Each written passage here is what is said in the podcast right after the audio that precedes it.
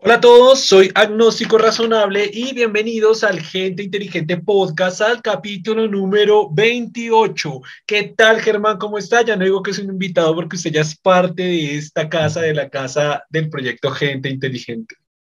¿Cómo están todos? ¿Cómo van? la introducción quedó hice con su saludo robótico de that shit. Ese es todo el ánimo que tengo. Sí. Con ese ánimo hago el podcast hoy.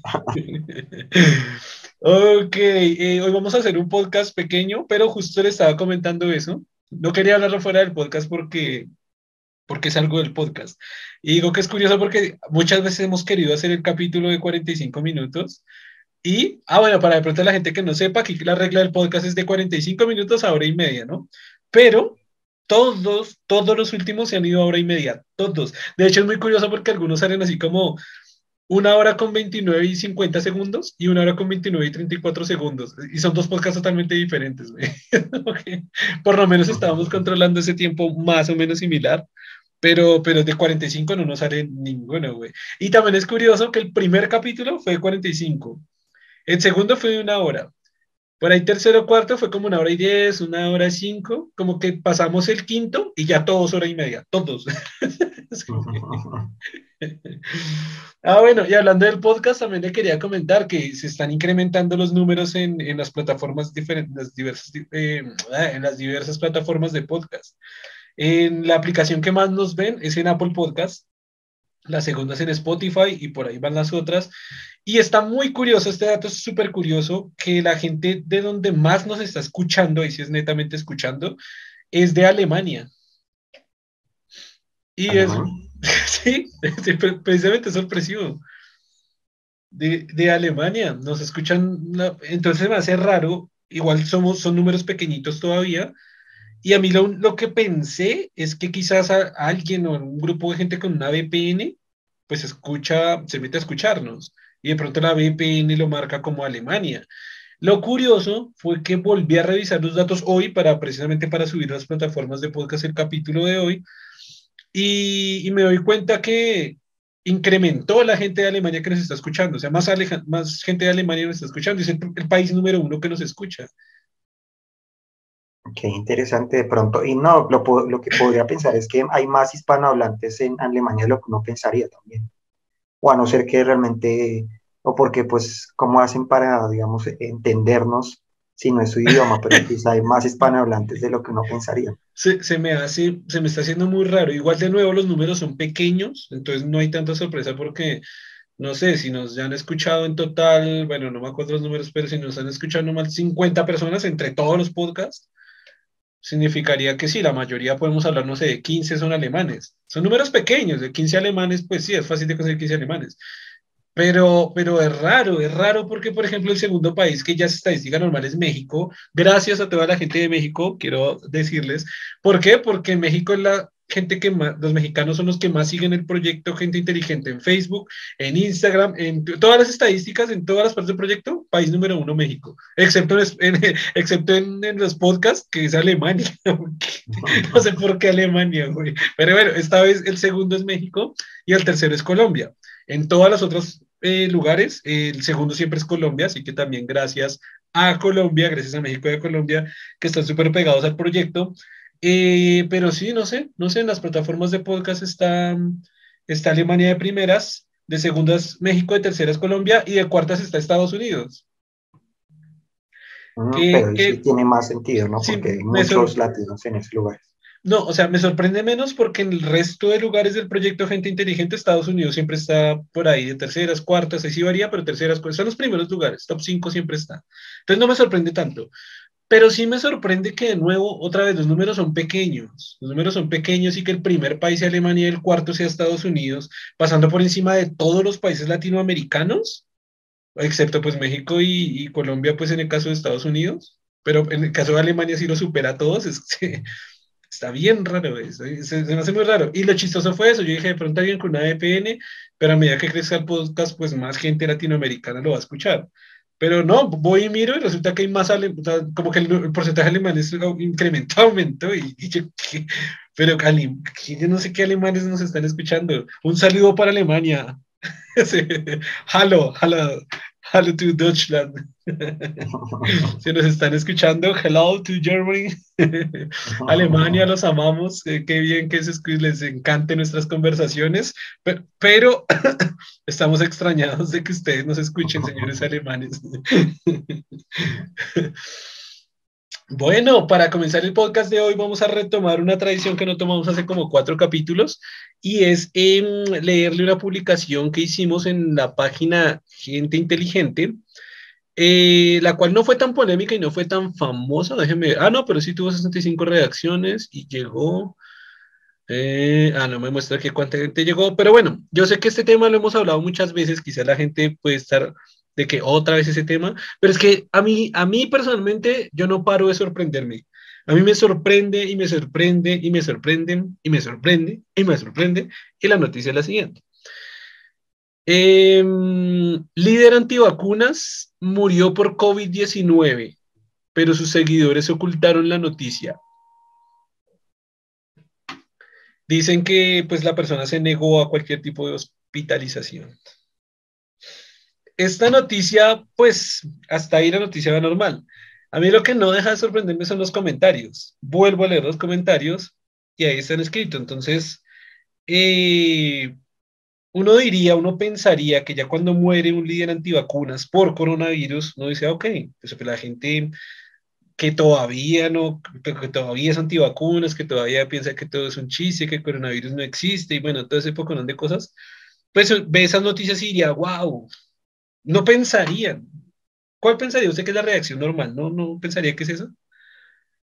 Lo que pasa es que finalmente es como lo que planteamos con las creencias, que finalmente como es una creencia, inclusive no importa si hay pruebas, no importa si sus propios argumentos se caen en la realidad, por la necesidad de creer, nunca va a abandonar esa idea y va a encontrar la manera de justificarla en muchos sentidos, porque finalmente lo que uno ve es que no es tanto por lo que, la, idea sea correcta, sino es más por lo que implica la idea, la cohesión que le genera, lo que se ha construido alrededor de esa idea. Entonces, pues, como es tan importante eso, pues, ¿qué no importa si se puede. ¿Qué cree que responderían los antivacunas? o sea, ¿qué se imagina? Para ahorita le digo, pues, que respondieron, pero pues se me ocurre decir como que murió por otras causas o, podría decir de que puede que haya muerto, pero, pero las vacunas de todas maneras eh, no, implican que sean seguras, no sé, pueden, pueden decir muchas cosas. Ok, esas, dos esas dos sí, están ahí, pero esas ya son más normales, entonces escuché esta. Número uno, es un poco más creíble, número uno, esa noticia es falsa. Están diciendo mentiras, eso no existe. Entonces uno dice, bueno. O sea, no murió, están diciendo que es una mentira que murió. no, que, todo es inventado, sí, todo es inventado. Todas las noticias falsas, una fake news. O sea, todo lo de las antivacunas es noticia real, pero esta noticia es fake news. Es que, la lógica está invertida, güey, es que la lógica está al revés. Pero bueno, y la segunda que es que es que, wow, uno dice, wow, es que no, no, no, solo lo, no solo lo niegan, no solo no lo aprenden, no solo no ven, una, no ven que están mal, sino que entonces dicen, qué bien, súper bien, excelente, porque murió en libertad, murió en la libertad de no ser hospitalizado y de saber que todo era una farsa. Y yo, ¿qué? es que... Me acuerdo lo que planteaba, no me acuerdo con en qué invitado fue, que él decía, pues esperar que ellos se mueran y, listo, ya nos libramos de, ellos. De ellos es, lo vería igual. Ah, bueno, él es libre, ah, listo, ya para nosotros nos deshicimos de una persona que desinforma, estamos libres de ellos, entonces, bueno, así que lo pensaría así, pero ellos lo ven libre como, eh, como que murió en sus términos y, eso es heroico, porque el problema es que él, no él está diciéndole a otros mueran también por lo mismo. Entonces ahí sí, ahí sí, ahí sí me encuentro. Puede morir todo lo que usted quiera, pero cuando sus ideas llevan a otras personas a morir por lo mismo, ahí sí usted, ahí sí tiene que responsabilizarse, no decir sencillamente como yo creo esto, no me importa que otras personas mueran por lo mismo. Total, y es, y es llegar, lo que usted dice, es llegar al heroísmo, o sea, es que, es que se, se, publica la noticia para que, desde mi perspectiva, quizás muy ignorante, diga de, ah, reflexionaron, tuvieron otra perspectiva, vieron que es algo verdad. Quizás soy muy ignorante por decir eso, pero es lo que yo esperaría. Y ahora no, dicen, wow, es como, sí, es como Simón Bolívar, como, wow, murió nuestro héroe, qué bien, o sea, excelente que murió sin dejarse hospitalizar y así vamos a morir todos. es, que, es le encuentran justificante a todo, es es, que es imposible, es, es imposible, es imposible, es que es imposible, es la palabra imposible, ahí está, imposible. Ya no se puede. exacto. Y el problema es, por eso hoy la única opción realmente con, con esto es proteger la, su influencia en otros, ¿no? Para evitar que esta influencia eh, lleve a, también a otros a, a, tomar estas decisiones. Porque finalmente no creo que los pueda hacer cambiar. Entonces, pues lo mejor sí, sería proteger a la, la población en general para, a mí se me ocurrió, se me ocurrió algo que, que, tuvimos en el capítulo, esto fue el capítulo 25, que estuvimos con Kitsia, hablamos de este tema, y ella planteó algo que me, se me hizo muy interesante. No lo planteó para, con esa conclusión, pero yo voy a sacar la conclusión de ella, de, de, de eso y bueno, de ella. Ella dijo, ella dijo, hay, hay dos partes, una parte es la parte que ignora, que no saben, y la otra parte es la gente que, que, ya, que, ya, que ya es antivacunas, que ya es terraplanista, que ya es lo que sea. En mis términos, esto lo, creo que lo dije dentro del podcast, y creo que lo he dicho dentro del podcast, y pues a Germán se lo he dicho varias veces. En mis términos, yo veo que es ignorante, gente ignorante, o sea, ignorancia, de lo cual no hay ningún problema, porque todos nosotros somos ignorantes, yo también soy muy ignorante en muchos temas, y la estupidez humana. Yo clasifico al otro grupo como estupidez humana. Estupidez humana es ya negar todo conocimiento que se le dé, refutarlo con bases totalmente inexistentes y lógicas, basarse en videos de YouTube y en, y en cadenas que le mandan las tías de WhatsApp, en vez de artículos científicos y académicos y fuentes de referencias. Eso para mí es la estupidez humana. Sin embargo, entonces acá Kitsia dijo, claro, acá está la gente pues ignorante y la gente que, que, ya se fue por otra línea. ¿Qué es lo que yo concluyo de eso? Que si dividimos eh, las personas que, pues las personas que pudieran ser antivacunas o, o, las personas que pudieran llegar a estos niveles, de nuevo está el grupo que yo clasifico como de, los pertenecientes a la estupidez humana y del grupo ignorantes. ¿Qué es lo que yo, qué es lo que yo concluyo de ahí? O una, una hipótesis que me parece como muy interesante y es que, y, y lo digo como, como parte del trabajo divulgador científico y es, hay que rescatar a los ignorantes, hay que rescatar como sea a los ignorantes, porque los ignorantes son los potenciales antivacunas, los ignorantes son los potenciales eh, terraplanistas, los ignorantes son los potenciales todo, creyentes en Dios, los ignorantes son, son potenciales todos. Allá es donde hay que atacar, y me dio esa perspectiva que, wow, no hay que, no hay que atacar los antivacunas, porque ya es, ya es inaudito, ya es imposible, ya es, ya es como un pérdida de esfuerzo, ya es casi es estúpido tratar de decir algo a los antivacunas y terraplanistas y todas las teorías de conspiración existentes. Yo creo que el punto de enfoque duro, clave, es la, la gente ignorante. A la gente ignorante es a la que hay que rescatar. A la gente ignorante que todavía tiene una mente abierta, se le puede decir, eh, las cosas funcionan así, mire no es porque yo lo diga, no es porque yo quiera tener razón, no es porque lo quiero convencer, usted no lo puede comprobar, usted puede lograr sus términos de, investigación para demostrar o comprobar que lo que se está diciendo es verdad, pero a ese foco es el que se necesita salvar. Porque ese grupo de gente ignorante, por lo mismo que tiene la mente abierta pues a cualquier posibilidad, llega el antivacunas y el terraplanista a meterle un montón de carreta que está en información sencilla, que es en YouTube y en, y en cadenas de WhatsApp, de WhatsApp de la tía. Entonces, ¿cómo llega esa información en forma de memes y en forma de dibujitos y muñequitos? Se los convence re fácil. Son muy fácil de inclinarlos a ese punto. Y los, y los tornamos, ¿de qué se está riendo?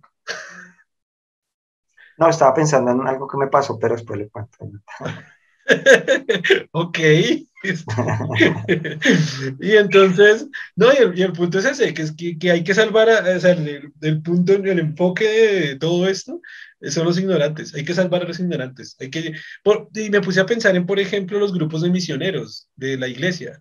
Ellos se van a las comunidades de indígenas y a la gente más lejana para meterles a Dios en la cabeza. ¿Por qué? Porque son un grupo ya de, ya de, gente ignorante.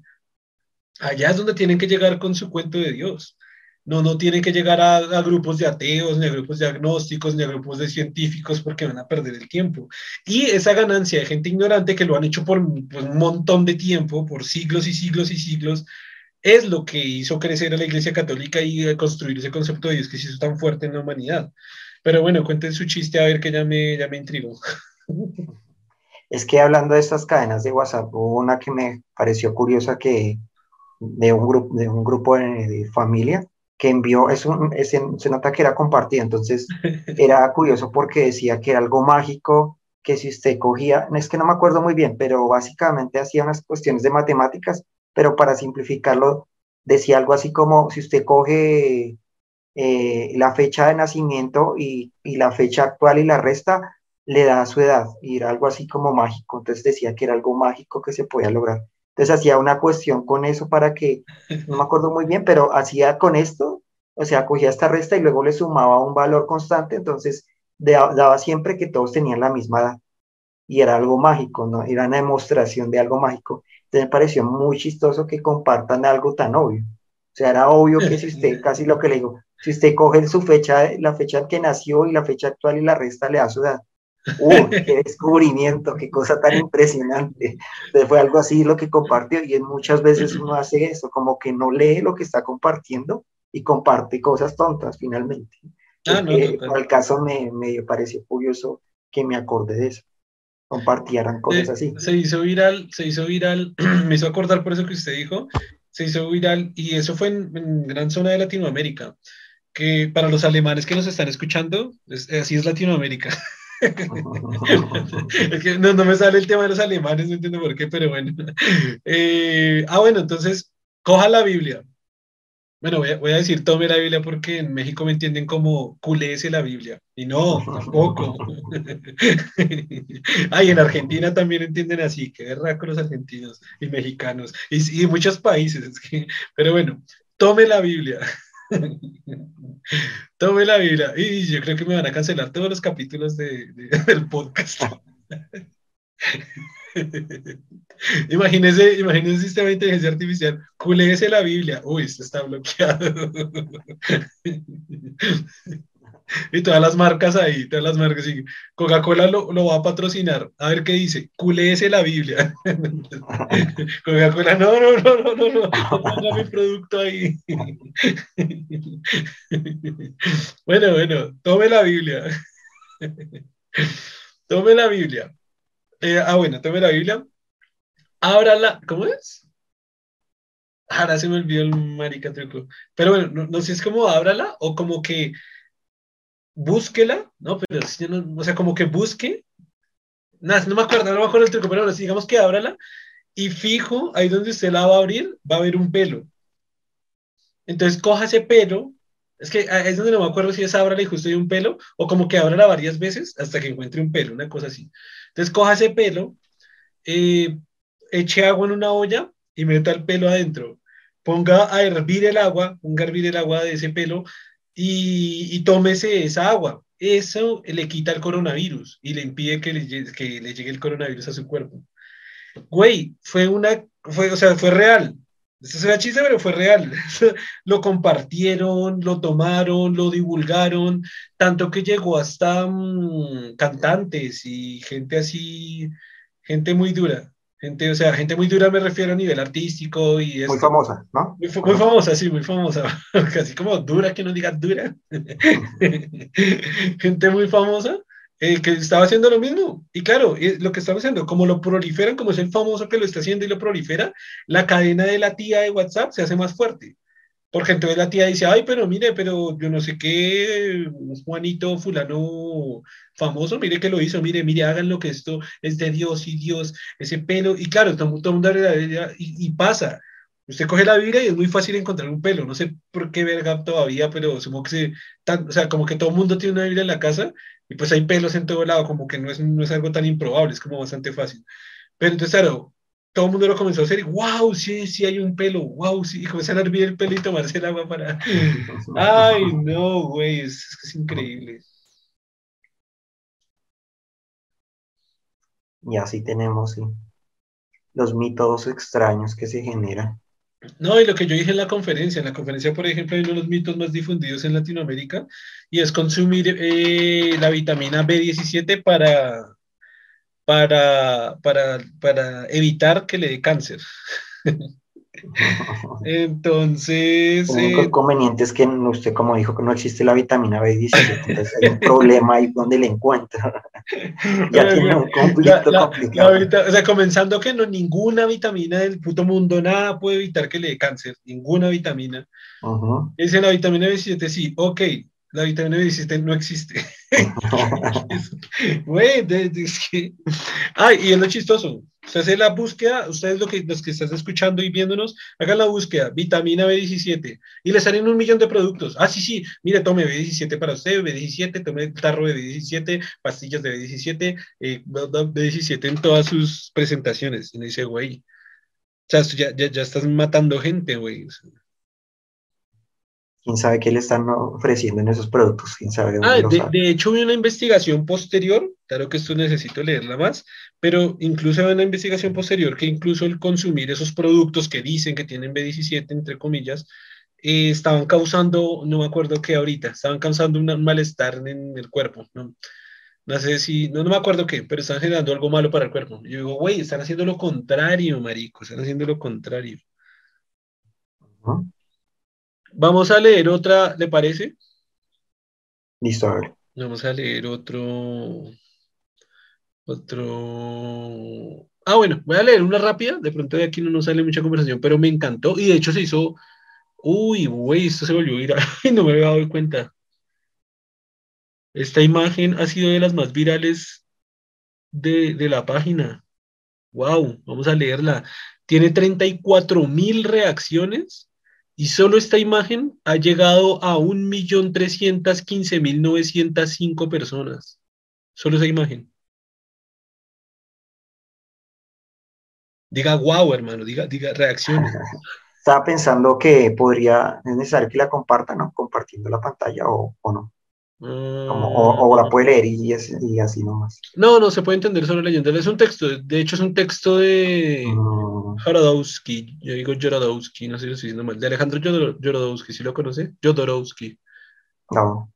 ¿No? Es, bastante famoso en la literatura, pero bueno, dice, tal vez si prohibieran la literatura, igual que la cocaína, la gente por puro morbo buscaría meterse un par de líneas.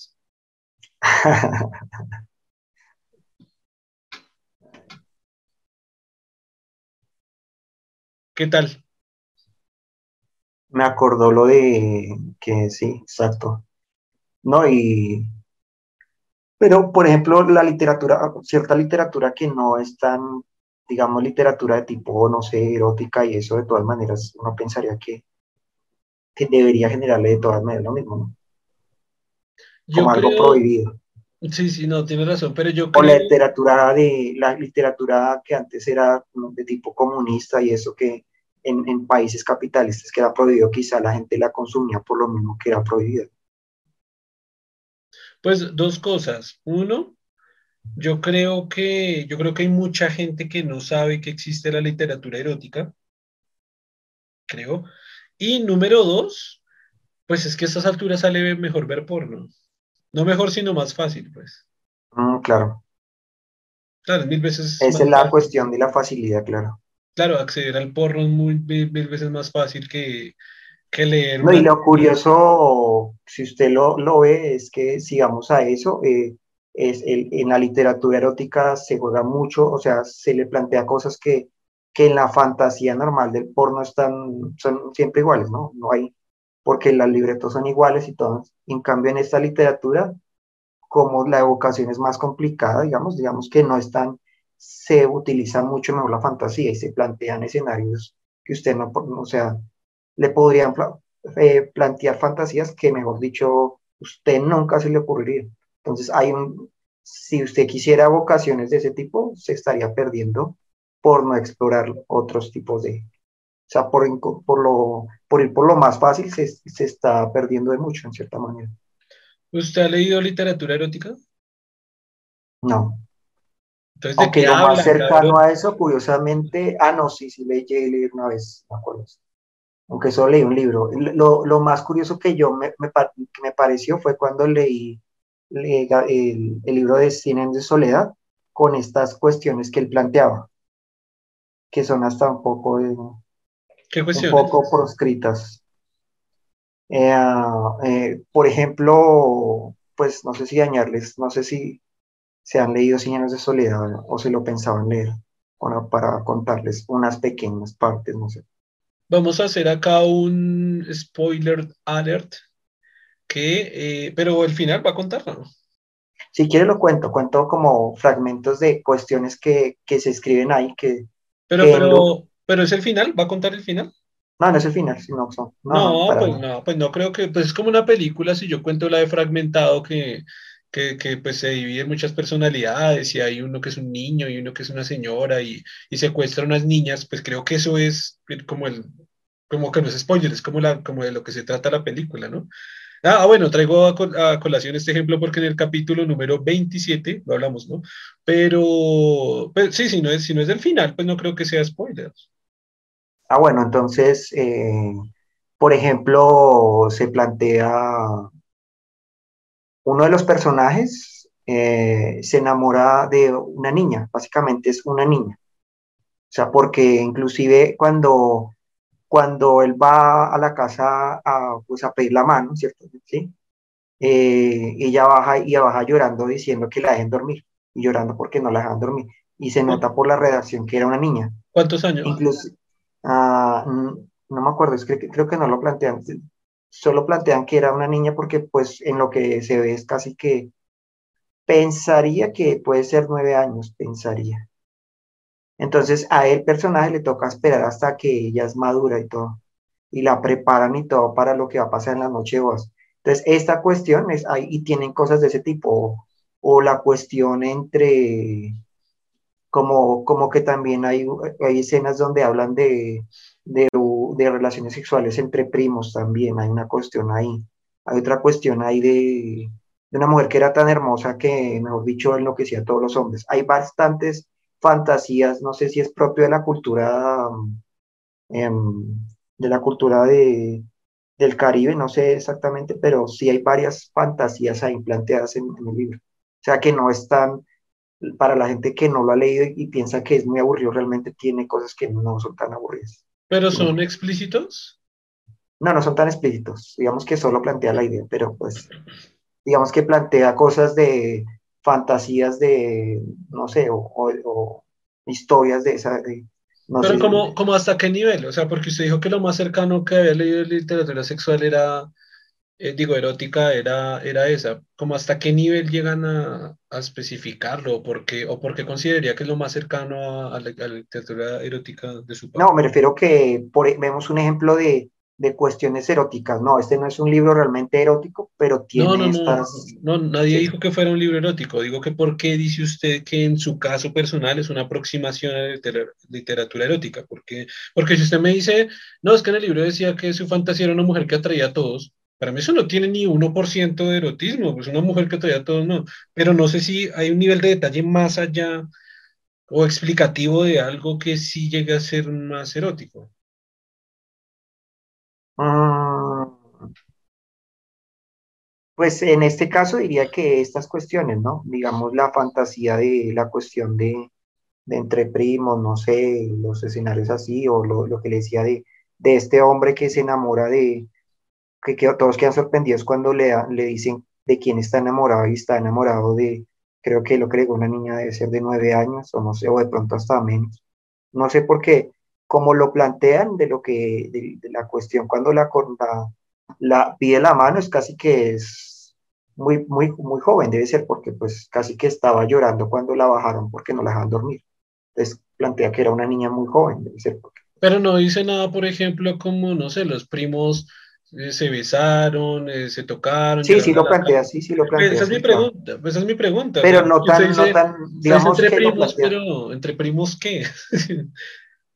es que si yo, si yo cojo un libro y digo, no, dos primos se, se querían mucho, Pero eso no tiene ni 1% de erotismo. No, eh, que lo plantea, pero no, no es, bueno, lo plantea en el sentido de que los primos eh, eh, tenían actos donde se tocaban entre sí, cosas así, plantea así, pero no, mm. no tan detallado. Lo, lo, lo, escribe, pero no es como un libro erótico que hay la vocación y lo escribe con buen detalle, como fue la experiencia, pero sí lo plantea así.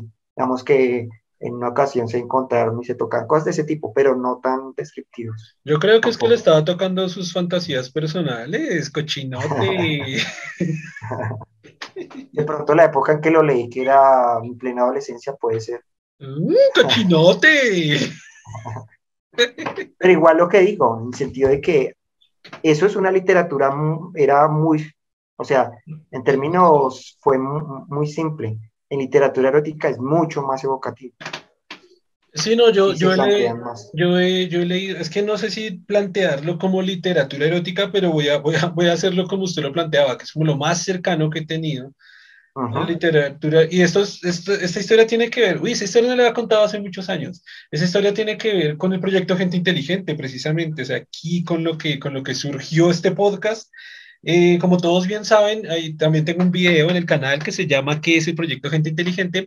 Pues ahí explico que, que el proyecto Gente Inteligente nació desde un blog, nació desde esta necesidad que yo tuve de escribir, de, de compartir mis conocimientos pues, a través de la escritura. Eh, a la gente, eh, pues resulta, resulta que yo pues inicié este blog en WordPress, uno lo sabe, y en ese tiempo, cuando estaba intentando buscar eh, alianzas, entre comillas, como colaboraciones más, ahorita se conoce mucho como colaboraciones, en ese tiempo que solo había Word, pero no se conoce esa palabra, pero sí, digamos que colaboraciones. Y una de las chicas de las que contacté eh, tenía un blog, o sea, igual que yo tenía un blog, pero era erótico. Entonces, no, no, sé si considerarlo literatura, pues porque no era, no era un libro, sino simplemente era igual que yo, que escribía sobre el deísmo, sobre el agnosticismo, sobre Dios. El, el, blog está súper vigente, el que lo quiera ir a echar una ojeada y a leerlo, allá puede ir. Eh, pero claro, así como yo escribía pues de filosofía, de ciencia, de Dios, de todos esos temas, pues ella escribía sus, sus entradas, eso se llamaban entradas, de, de literatura, es que no se llama literatura, pero escritura erótica, no sé cómo, no sé cómo ponerlo. Sí, escritura erótica, puede ser. Sí, como escritura erótica. Es que es raro, ¿no? Porque el escritor dice escritura erótica, pero desde mi perspectiva sería lectura erótica. Ah, de hecho sería un mejor nombre, lectura erótica, creo que sería mucho. Y, y, y, sí, y eran largos, eran textos largos y, y wow, sí fue la, la primera vez que yo, por ejemplo, yo era una de las personas que no sabía que eso existía. Yo la verdad, yo, o sea, era curioso, ¿no? Porque ya, ya, ya escribía de filosofía, pero no sabía que la literatura erótica existía. Y pues cuando esto tenía, estaba recién mis veintes. Y pues conocí, o sea, simplemente quería saber qué escribía y a medida que me fue enrollando el texto, me, me, me excitaba, literalmente me excitaba, me, me emocionaba, me, me calentaba, güey. o sea, era, era muy, lo que se dice, muy evocativa, ¿no? Muy, muy provocadora, era muy, era excitante, o sea, la forma en la que escribía cada una de las historias, que no sé si eran de ella o no, eh, tal vez no, lo más seguro es que no, bueno, no sé, eh, la forma en que la, la forma en la que era tan descriptiva, ¿no? Que, que a uno lo hacía, o sea, a mí me hacía meterme tanto en la situación que, wow, era, y ya tenía muy fácil acceso al porno, y ya había visto un montón de porno hasta eso, porque en mi adolescencia vi mucho porno. Pero es que vi tanto porno que yo creo que me cansé del porno, ahorita casi no veo, casi nunca veo porno, pero wow, en mi adolescencia vi porno, es que hay porno que se puede ver, pero yo creo que igual no había tanto acceso tan fácil como lo hay ahora, pero sí creo que, que, que vi casi todas las ramas del porno, menos las homosexuales. Eh, el caso es que, bueno, en fin, me fui para el porno, el caso es que, el caso es que, el caso es que sí, es, increíble, o sea, para mí fue una experiencia súper increíble de, de, enrolarme con estos textos y, y, excitarme, literalmente excitarme, o sea, sentirme hot, sentirme very hot, para los amigos alemanes, very hot. Very horny, horny, que es el término horny. Es, No, no, no sé, no sé bien qué significa, pero... Horny es como cachondo, ¿no? Más o creo, menos. Creo que sí, creo que sí. Bueno, no estoy tan seguro, pero sí, creo que sí. ¿Y qué? Pero no, sí, el caso es que, wow, eh, la, la, experiencia es increíble para la gente que quizás nos está escuchando y no sepa que exista o sepa que existe y no lo ha hecho, sí que, wow, se lo recomiendo por experiencia. Y eso que no era un libro, no era un libro completo, eran textos, pero wow, esta chica, y la verdad que hasta ahora me acuerdo de ella, no sé si, si triunfaría su blog, de hecho no creo, creo que ni me acuerdo el nombre del blog, pero wow, tenía futuro, tenía futuro porque sí, sí me, o sea, se la recomiendo. De hecho, se la recomiendo a usted, Germán. Sé que creo que nunca la ha leído. Sí se la recomendaría. Sí es interesante, es bien interesante como, como uno metiéndose tanto en el papel y en el personaje y en la lectura, en la escritura como tal. Uy, o sea, es que se me parece increíble que un montón de letras pueda uno excitarlo. Es, se me hace curioso. Igual creo que ya lo he comentado en otras ocasiones, yo no soy de lectura de literatura ni de novelas, prácticamente creo que no he leído, o sea, he leído muy, muy poca literatura y mi tipo de lectura es muy científica, más un poco de filosofía, pero pues más que todo científica, sobre todo científica. Entonces, obviamente, pues sí tengo orgasmos, pero intelectuales así mentales, pero no así como, como, la, como la literatura erótica. Pero el punto que quería ver era la cuestión de, de lo mismo, ¿no? Ah, ok, sí. De cómo, por ejemplo, eh, haciendo la comparación con la droga, y eh, la, la, literatura también puede ser como por puro placer, y pues me fue al extremo, pero pues puede ser placer eh, de una descripción muy buena, porque realmente la, la ventaja que tiene la literatura sobre otros medios es que a diferencia de los otros medios que le dan la fantasía no la construye usted porque se la, la da el medio visual.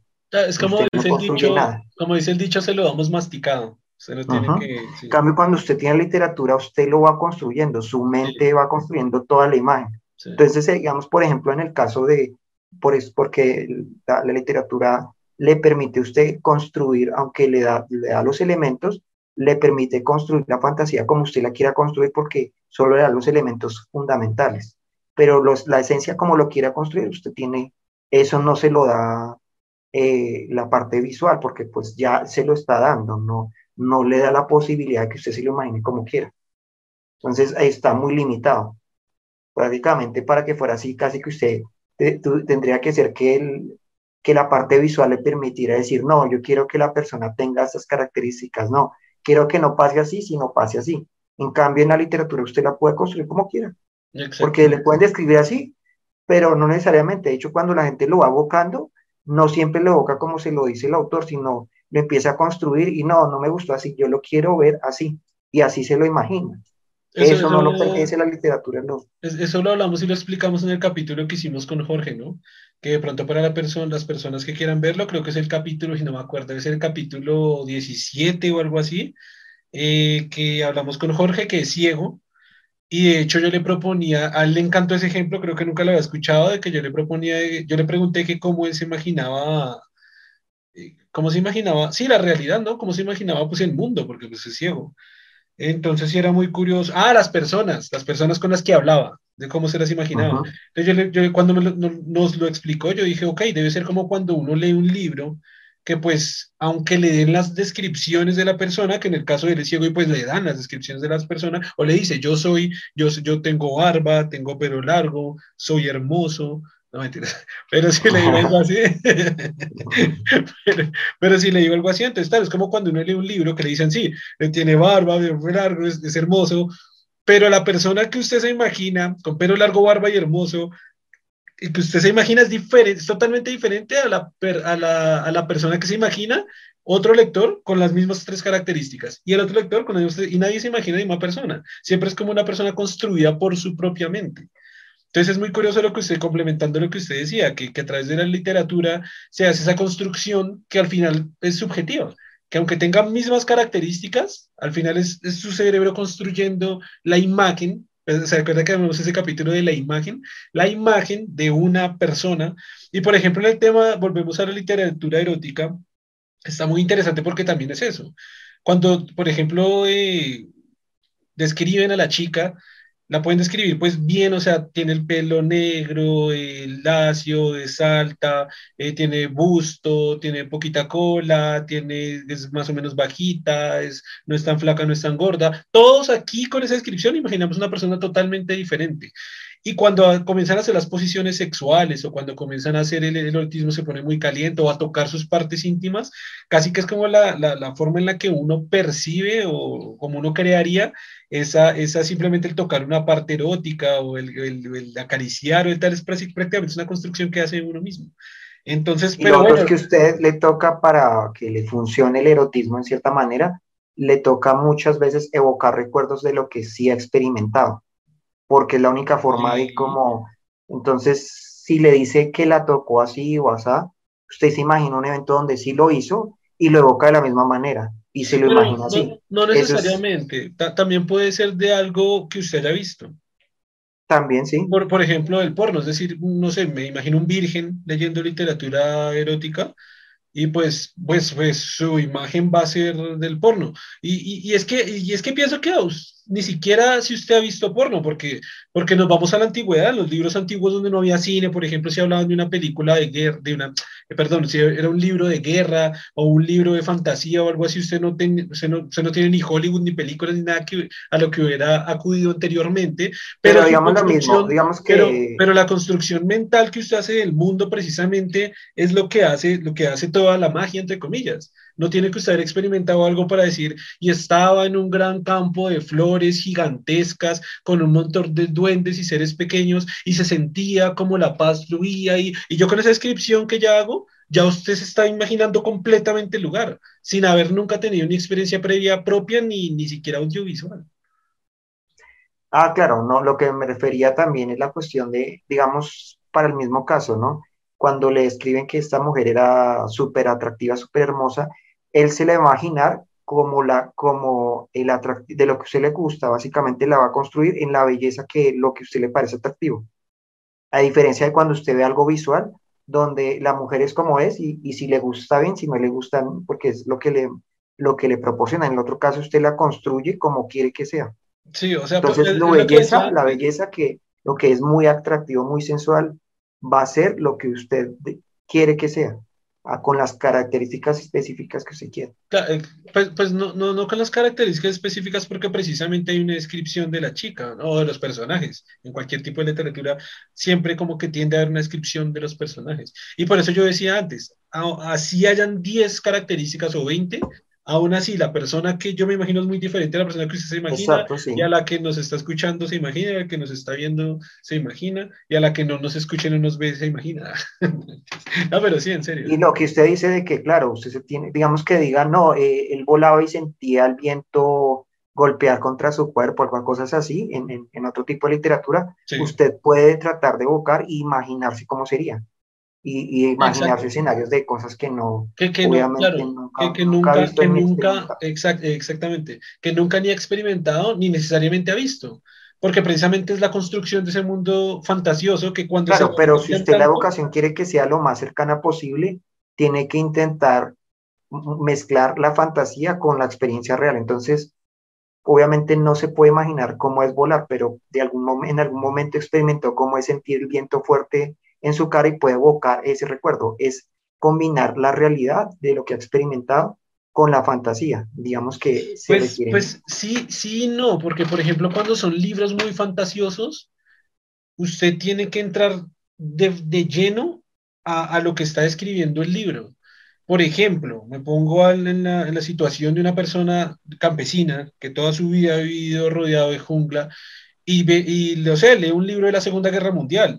Hagamos la, la hipótesis, eh, hipotéticamente, que esta persona no tiene televisión ni acceso a nada, puede ser en el presente o más fácil en el pasado, que le digan, eh, ok, y, es que los libros son así descriptivos, decía, por ejemplo, eh, usted se para en el pavimento, que se siente eh, una dureza, una firmeza de esta manera, que se, se, siente al golpear el pie, que hace un sonido que es un poco grave, que es un poco fuerte, y va caminando por las calles en las cuales no hacen tanto fríos porque la protección de los edificios que está alrededor, y se escucha a la gente que está caminando muy cerca con esos mismos sonidos. Usted le hace una construcción mental completa de lo que es el escenario y una persona que vive en el campo toda su vida sin mezclar nada de realidad, puede hacer esa imaginación y puede transportarse mentalmente, por así decirlo, se imagina, porque todo es imaginario, a este mundo que está, y es que esa es la magia del escritor. La magia del escritor es llegar a, a, a ser tan detallado no, no es la magia ser tan detallado, es ser tan, tan específico que, que enrole a la persona, al lector, que lleve, que transporte al lector a otro mundo, a un mundo, a otro tiempo, a otra situación, a, a, un mundo irreal o real. esa es, esa es la, la, la, magia del, del, escritor, lograr que el, que el lector... Claro, pero es que usted, digamos que es, y le entiende la cuestión de la imaginación pero la imaginación, eh, digamos que la imaginación como la describe el, el, o sea, la, magia de él es que él, eh, describe las cosas partiendo de experiencias que son muy globales, de manera que la persona la pueda construir. Digamos, cuando dice el sonido era, estridente, muchas veces hemos escuchado estos sonidos estridentes en muchos contextos, y lo que hacemos es ir tomando todos elementos de experiencia para irla construyendo. Digamos que sí entiendo la cuestión de imaginarlo, porque obviamente no lo va a experimentar, en, con el libro, porque el libro solamente es, es literatura, pero usted, con la forma en que se lo escribe, la idea es que usted tome las experiencias que tiene para que usted lo construya, para que usted lo experimente. Por eso tiene que ser así descriptivo. Por eso el lenguaje que debe utilizar debe ser muy global en el sentido de que es, debe basarse en experiencias muy, muy fundamentales para que usted, su cerebro sea capaz de, tomando experiencias que ya tuvo, evocarlas todas y construir esa cuestión imaginaria.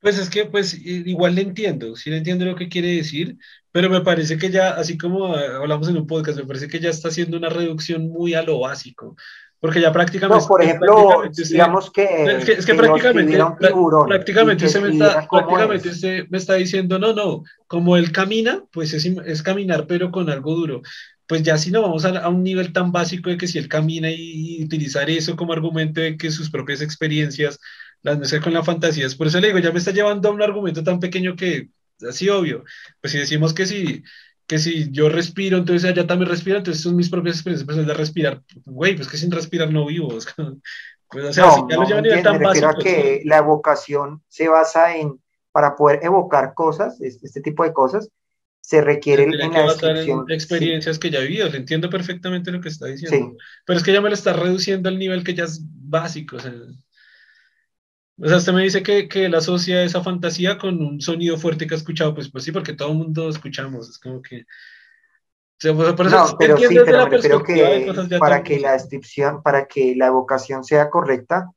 tiene que ir al detalle para lograr como que el cerebro sea capaz de reconstruirlo. Pero el punto con esto es la que, digamos, eh, digamos que el libro lo escribió un tiburón que tiene un sexto sentido y que puede percibir eh, las vibraciones, los cambios en, en, los campos magnéticos. Si él tratara de explicarlo y de evocarlo, sería muy difícil imaginarlo porque es una experiencia que ningún cerebro humano ha experimentado. Por lo tanto, mi, mi planteamiento es sí se podría imaginar y evocar algo que no se ha experimentado, ese es el punto, porque si no hay forma ahí, de, ahí de, de encontrar digo... esos patrones básicos, ¿cómo podría usted evocar algo que no, que no se ha experimentado en, en sus fundamentos? Ahí es donde yo digo que sí, porque por ejemplo me vuelvo a, no me acuerdo exactamente en qué año, pero eso fue como 1860 aproximadamente, puedo estar muy equivocado con la fecha, eh, alguien escribió de, de un libro de, de, del hombre caminando en la luna. Y precisamente quise traer el ejemplo de alguien caminando en, en, Alemania, precisamente porque me acordé de ese ejemplo, pero ya de una vez traigo directamente el ejemplo. Y él decía cómo se sentía caminar la luna y cómo, bueno, cómo él llegaba a la luna y cómo hacía todo en la luna. Y, y, nadie, ningún ser humano en la historia de la humanidad sabía lo que era caminar en la luna. Como usted dice, ningún ser humano podía sentir lo que sentía un tiburón no era imposible sentirlo, pero él a través de su escritura logró hacer que mucha gente se sintiera o se trasladara a ese, a ese, a ese ciencia ficción al fin, a ese otro mundo imaginario donde se podía caminar en la luna. Eh, la realidad puede ser muy diferente, así como, así como si describo como un tiburón siente el campo magnético, puede ser muy diferente a cómo realmente es, pero sí que logra transportar a, a la gente como de cómo, de cómo se logra eso. Y, y, y, no estoy tan seguro, pero creo que este fue Julio Verne, precisamente. No, no estoy tan seguro, no, no me crean tanto en lo que estoy diciendo, pero sí, sí, sí supe que hubo una historia así, como a nivel de cuento, de, de, algo que ningún ser humano había hecho, de algo imposible, algo que, pero lo logró, ese, ese, fue tan famoso este y tan... Exacto, pero él lo logró describiéndolo a partir de, de cosas que las personas sí habían experimentado, claro, porque él no podía imaginar algo y, escribir algo que no había experimentado. Pero es que por eso le digo, ya, ya cuando me lleva al campo reduccionista de, no, pues, eso es fácil, imagínense caminar en la luna porque todo el mundo camina. Pues es que ya es, ya es como, ya es lo que le digo, ya es como el argumento ya muy reduccionista de que le entiendo lo que quiere decir y sí, sí, obvio que tiene que basar basado que si yo camino acá, pues tengo que basarme en eso para transportar a una persona de cómo camina allá. Pues en ese sentido sí, sí, sí es así. sin embargo, pienso que, que lo que yo digo es que, que obvio sí tiene que ser experiencias básicas, pero aunque una persona no haya vivido tantas experiencias, sí puede imaginarse o ser, o ser muy realista en, en, poder construir mentalmente a través de la escritura un mundo completamente diferente al que haya experimentado, pues más de cerca, o sea, más, más como caminar en una ciudad a transportar en una ciudad alemana, a, a caminar en la jungla y se dice, no, pues que camina, pues, pues sí, pues que caminar, y pues sí ha escuchado sonidos fuera, o sea, sí, pero, pero sea como se hace algún ambiente como muy diferente para él. Pero bueno, ya, ya para volver un poquito más atrás al, al, al tema de, que, creo que era por donde íbamos a coger el tema de la prohibición. De que si, como, usted decía, ¿no? Como que algunos libros prohibidos, los, que, sería la opción de que si los prohibieran, la gente accedería a leerlos. Pero, y yo pienso que sí, yo pienso que sí, porque mire que mm, con la Biblia se logró. Yo no sé si usted alguna vez escuchó ese mito popularizado de que eran dos, me acuerdo. Uno de que los que leían toda la Biblia se volvían locos y otro de los que leían el Apocalipsis, eh, había como una carga espiritual negativa o satanista, una cosa así. Eso hacía que el Apocalipsis fuera más leído y eso hacía que mucha gente cruzara esa línea de curiosidad de leer toda la Biblia a ver si era verdad que se volvían locos. Y eso creo que es hacer una pequeña prohibición a través de mitología de, de Pues creo que pasó lo mismo cuando eh, las escritoras, los escritos del Marqués de Sade, ¿no? Que que inclusive creo que en su momento fue una de las, de las eh, escritos prohibidos que mm, de hecho se leyó bastante por lo mismo, porque era completamente prohibido. Eso no lo sabía.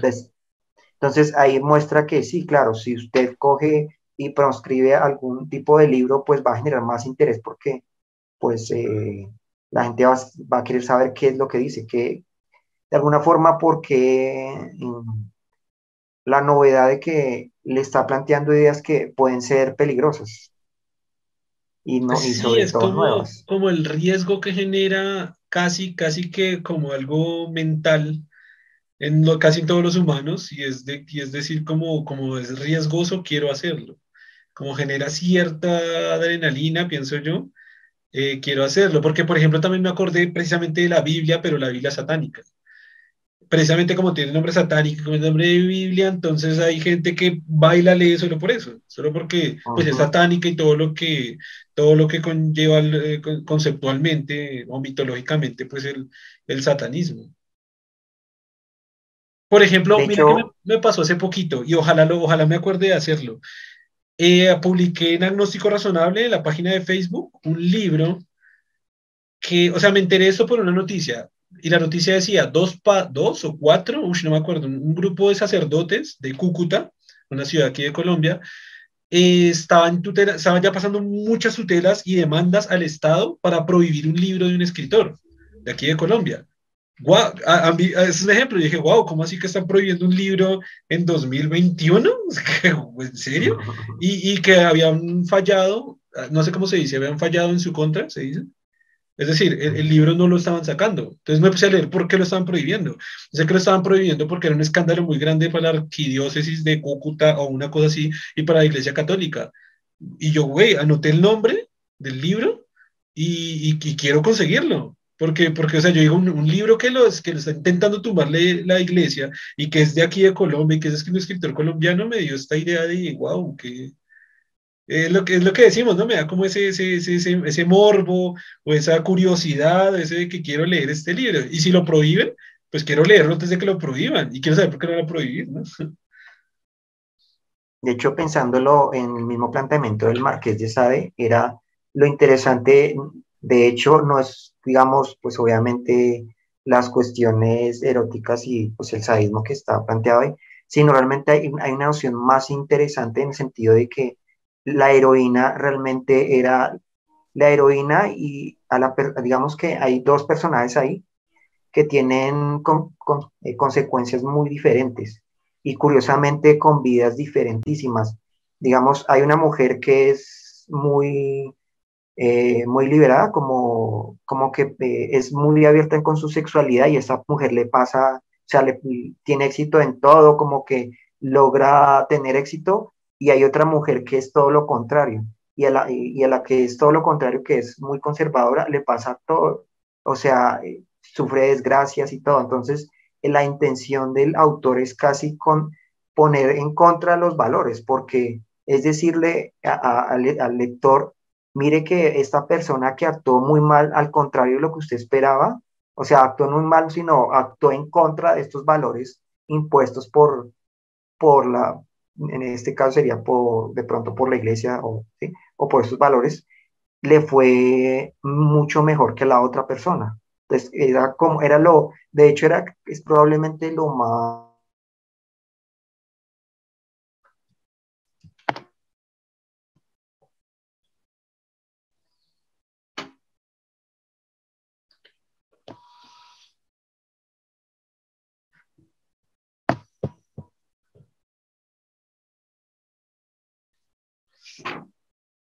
¿lo ¿me escuchan? Sí, sí, lo escucho. Pero si se le congeló la imagen. Sí, me salió que mi señal está mal. Ahí me ve, ¿no? Sí, lo veo. Ok. Eh, prosiga. Espere, voy a hacer esto. Así lo puedo conseguir fácil en la edición. Ahora sí. Eh, tuvimos, unos, tuvimos unos pequeños problemas técnicos, eh, pero vamos a proseguir. Usted estaba contando sobre la, la, contradicción entre personajes que estaba planteada por, en un libro de Márquez de Sade, era lo que estaba comentando, ¿sí? Sí, que lo interesante de este libro es, no es tanto pues la cuestión erótica y las cuestiones del, del sadismo que están ahí implícitas, sino lo, digamos, eh, la intención de, este escritor también es como ir en contra de estos valores que estaban impuestos. Entonces eh, plantea estos dos personajes que son completamente diferentes. Una mujer que, que es eh, muy como libertina, ¿no? ¿Sí? Así como... Y una mujer que, es... Como que tiene libertinaje, ¿cierto? Sí, libertinaje que como que no tiene problema en tener sexo con muchos y utilizar el sexo para manipularlos y eso, y está la mujer que es como muy conservadora, muy como que intenta no hacerle daño, como que intenta seguir estos valores de rectitud y todo eso, y entonces el, el, como para hacerlo más contradictorio, hace que esta mujer, que es libertina, eh, realmente tenga mucho éxito, logre sus objetivos, como que es que no recuerdo muy bien, pero como que salga de la pobreza, porque creo que además está en la pobreza y esta mujer logra tener muchos recursos, mientras que a la otra mujer, que era muy conservadora, eh, creo que queda en la ruina, se le mueren los padres, o sea, le pasa todo lo peor. Y, es, y es la conclusión, porque la intención era escribir un libro que fuera lo más eh, contracultural posible, y lo plantea de esta manera. Y de hecho, esta noción, esta idea, es, mm, de hecho, creo que más, era más riesgosa que el, la misma cuestión del, pues, del erotismo sádico y esas cuestiones, es más aún más peligroso.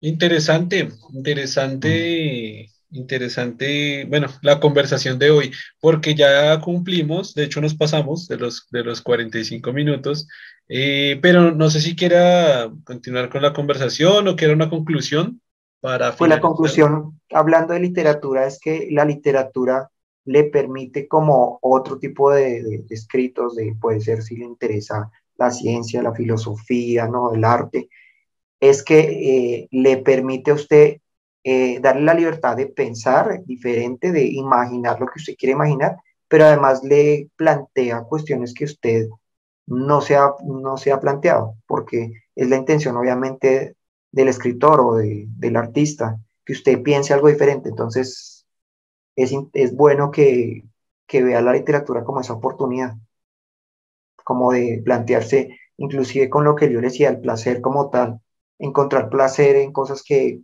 que nunca se, se había pensado que, que, podía, porque pues eh, el otro, los otros medios le plantean siempre las mismas perspectivas. Entonces, pues finalmente eh, su mente, pues finalmente se aburre, ¿no? No va a haber nada novedoso, su mente va a estar atrapada siempre en los mismos ciclos, con los mismos pensamientos, con los mismos paradigmas. la literatura, el arte y otros, y otros tipos de, mm, como de conocimientos humanos, ¿sí? Le, le dan la posibilidad de pensar diferente.